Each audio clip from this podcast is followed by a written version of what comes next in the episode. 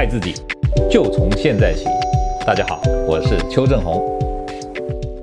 好，Samuel 呢，他在我们的专栏里问了一个问题哈，他说他减肥啊遇到一个停滞期，然后呢他就上网找了很多资料，基本上啊他是啊非常的用功认真的哈。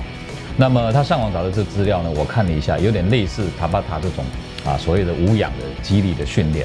他说这样是不是啊可以克服这个啊停滞期哈？然后呢，他还问说，呃，因为做得很累哈，所以好像有点要放弃的感觉哈。那我给 Samuel 的建议是这样的啊，因为呢，减肥难免啊都会遇到一个停滞或者我们讲说撞墙的一个现象，就是说你这段时间呢怎么努力好像啊也瘦不下去。那基本上这是啊很正常的。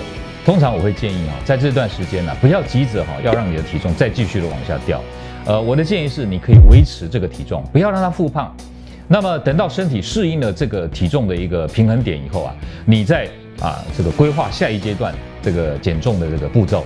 好，那当然肌力的训练是必要的，可是不要太强力的这个我们讲无氧运动的肌力训练。因为呢，我以前在我们的专栏里也提到过哈，你知道运动有两种，一种叫有氧，一种叫无氧。简单的一个分辨的方法就是说，如果这个运动做了一分钟，就会让你手抖气喘。没有力量再做下去，大概这个就是无氧运动。那举例来说，像这个快跑啊，这个百米赛跑或者举重啊，举哑铃啊，这种伏地挺身，这个就是肌力的训练，这叫无氧运动，对不对？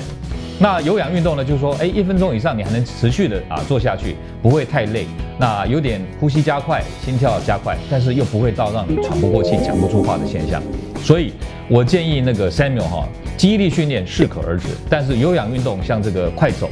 啊，或者是这个，就走斜坡路，或者是我们讲说啊，游游泳啊，这种慢速游泳，这种都可以让你的这个啊有氧运动，让你的肌肉量维持一定。这样的话呢，就可以帮助你下一阶段啊，再进一步的减肥。各位朋友，如果你喜欢我们今天所讲的，请在下面按个赞。